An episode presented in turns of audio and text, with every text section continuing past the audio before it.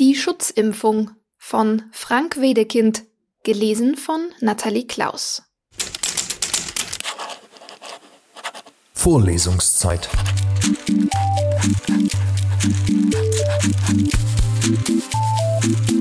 Der Geschichten-Podcast für jede Gelegenheit.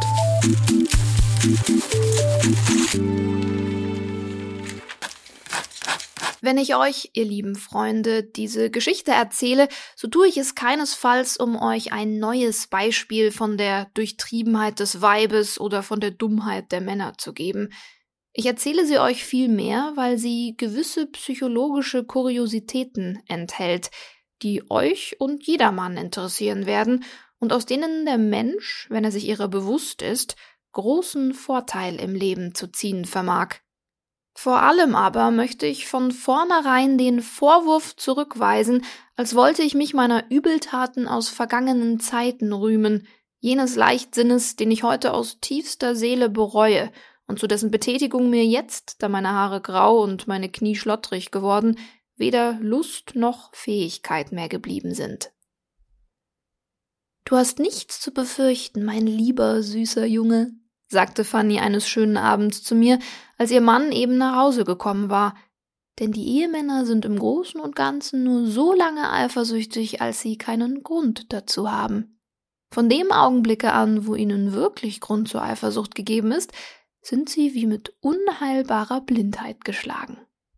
Ich traue dem Ausdruck seines Gesichtes nicht, entgegnete ich kleinlaut. Mir scheint, er muss schon etwas gemerkt haben. Diesen Ausdruck missverstehst du, mein lieber Junge, sagte sie.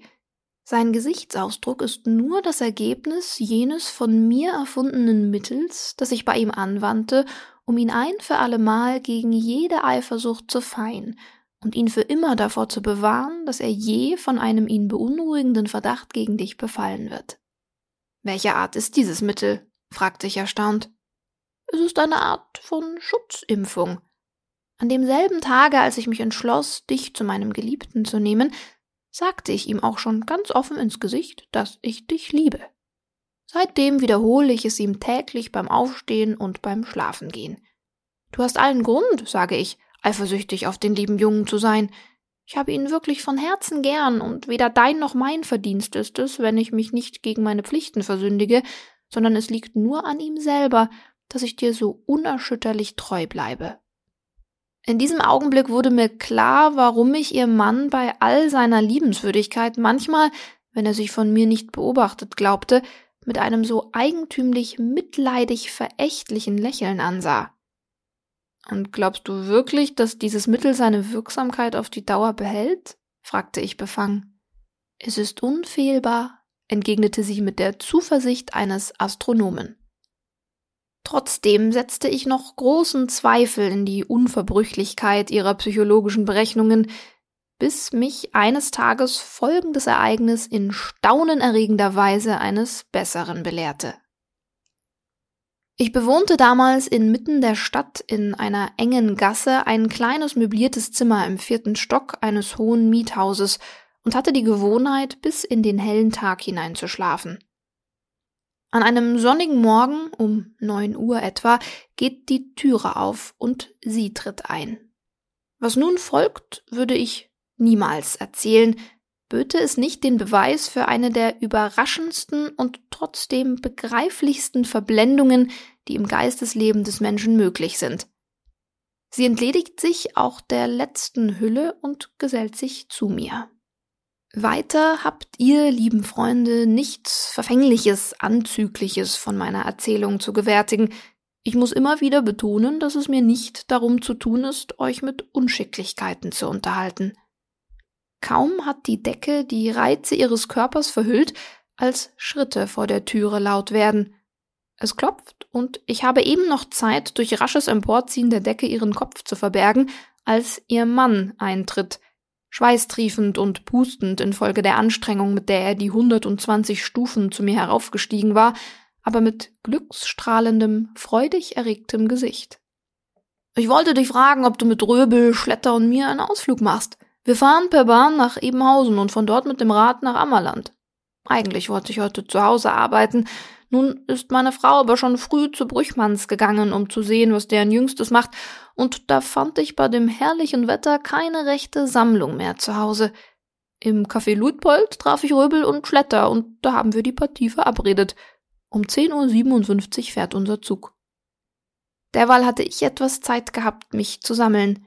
Du siehst, sagte ich lächelnd, dass ich nicht allein bin. Ja, das merke ich, entgegnete er mit dem nämlichen, verständnisinnigen Lächeln. Dabei begannen seine Augen zu funkeln, und die Kinnlade wackelte auf und ab. Zögernd tat er einen Schritt vorwärts und stand nun dicht vor dem Stuhl, auf den ich meine Kleider zu legen pflegte. Zuoberst auf diesem Sessel lag ein feines Spitzenhemd ohne Ärmel mit rot gesticktem Namenszug und darüber zwei lange, schwarzseidene, durchbrochene Strümpfe mit goldgelben Zwickeln. Da nichts anderes von einem weiblichen Wesen sichtbar war, hefteten sich seine Blicke mit unverkennbarer Lüsternheit auf diese Garderobestücke. Dieser Augenblick war entscheidend. Nur ein Moment noch, und er musste sich erinnern, diese Kleidungsstücke irgendwo in diesem Leben schon einmal gesehen zu haben. Kostete, was es kosten wollte. Ich musste seine Aufmerksamkeit von dem verhängnisvollen Anblick ablenken und derart bannen, dass sie mir nicht mehr entglitt. Das war aber nur durch etwas noch nie Dagewesenes zu erreichen. Dieser Gedankengang, der sich blitzartig in meinem Hirne vollzog, veranlasste mich dazu, eine Rohheit von solcher Ungeheuerlichkeit zu begehen, dass ich sie mir heute nach 20 Jahren, wiewohl sie damals die Situation rettete, noch nicht verziehen habe. Ich bin nicht allein, sagte ich. Wenn du aber eine Ahnung von der Herrlichkeit dieses Geschöpfes hättest, würdest du mich beneiden. Dabei presste sich mein Arm, der die Decke über ihren Kopf gelegt hatte, krampfhaft an jene Stelle, wo ich den Mund vermutete, um auf die Gefahr hin, ihr den Atem zu nehmen, jede Lebensäußerung ihrerseits zu verhindern. Gierig glitten seine Blicke an den von der Decke gebildeten Wellenlinien auf und nieder. Und nun kommt das Ungeheuerliche, das noch nie Dagewesene. Ich ergriff die Decke an ihrem untersten Ende und schlug sie bis an den Hals empor, so dass nur ihr Kopf noch verhüllt war. Hast du je in deinem Leben eine solche Pracht gesehen? fragte ich ihn. Seine Augen standen weit aufgerissen, aber er geriet in sichtliche Verlegenheit. Ja, ja, das muss man sagen. Du hast einen guten Geschmack. Nun, ich werde jetzt gehen. Verzeih mir bitte, dass, dass ich dich gestört habe. Dabei zog er sich zur Türe zurück und ich ließ den Schleier, ohne mich zu beeilen, wieder sinken. Darauf sprang ich rasch auf die Füße und stellte mich neben der Türe so vor ihn hin, dass er die Strümpfe, die auf dem Sessel lagen, unmöglich mehr sehen konnte. Ich komme jedenfalls mit dem Mittagszug nach Ebenhausen, sagte ich, während er die Klinke schon in der Hand hielt. Vielleicht erwartet ihr mich dort im Gasthof zur Post. Dann fahren wir zusammen nach Ammerland. Das wird eine prächtige Tour. Ich danke dir bestens für deine Einladung. Er machte noch einige wohlgemeinte, jovial scherzhafte Bemerkungen und verließ darauf das Zimmer. Ich blieb wie angewurzelt stehen, bis ich seine Schritte unten im Hausgang verhallen hörte. Ich will es mir ersparen, den entsetzlichen Zustand von Wut und Verzweiflung zu schildern, in dem sich die bedauernswürdige Frau nach dieser Szene befand. Sie war seelisch wie aus den Fugen gegangen und gab mir Beweise von Hass und Verachtung, wie ich sie nie in meinem Leben empfangen habe. Während sie sich hastig ankleidete, bedrohte sie mich damit, mir ins Gesicht zu spucken. Ich verzichtete natürlich auf jeden Versuch, mich zu verteidigen. Wohin denkst du denn jetzt zu gehen? Ich weiß nicht. Ins Wasser, nach Hause oder auch zu Brüchmanns, um zu sehen, wie es deren Jüngsten geht. Ich weiß es nicht. Am Mittag gegen zwei Uhr saßen wir zusammen unter den schattigen Kastanienbäumen neben dem Gasthof zur Post in Ebenhausen. Röbel, Schletter, mein Freund und ich, und erlabten uns an gebratenen Hühnern und hellschimmerndem, saftigen Kopfsalat. Mein Freund, dessen Seelenzustand ich argwöhnisch beobachtete, beruhigte mich durch die ganz außergewöhnlich fröhliche Laune, in der er sich befand. Er warf mir scherzhaft treffende Blicke zu und rieb sich siegreich schmunzelnd die Hände, ohne indessen zu verraten, was sein Inneres so froh bewegte. Die Tour verlief ohne weitere Störung, und gegen zehn Uhr abends waren wir wieder in der Stadt. Am Bahnhof angekommen, verabredeten wir uns in ein Bierlokal.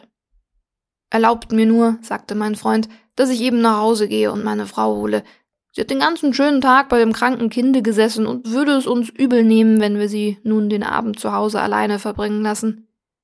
Bald darauf kam er mit ihr in den verabredeten Garten. Das Gespräch drehte sich natürlich um die überstandene Tour, deren Ereignislosigkeit von allen Teilnehmern nach Kräften zu erzählungswürdigen Abenteuern aufgebauscht wurde. Die junge Frau war etwas wortkarg, etwas betreten und würdigte mich keines Blickes.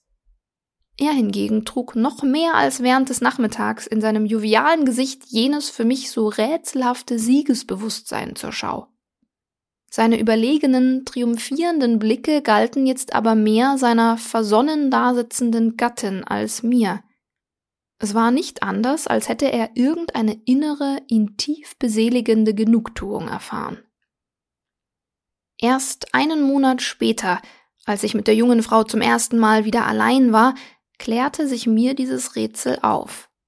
Nachdem ich noch einmal die heftigsten Vorwürfe über mich hatte ergehen lassen müssen, war eine oberflächliche Versöhnung erfolgt, nach deren mühevollem Zustandekommen sie mir anvertraute, wie ihr Mann, als sie am Abend jenes Tages zu Hause mit ihm allein war, ihr mit verschränkten Armen folgenden Vortrag gehalten hatte.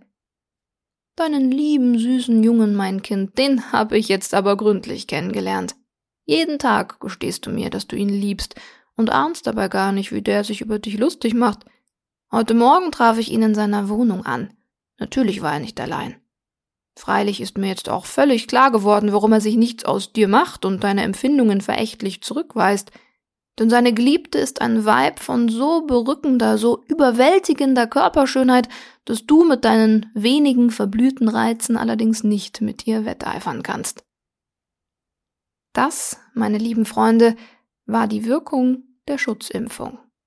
Ich habe sie euch nur geschildert, damit ihr euch vor diesem Zaubermittel bewahren könnt.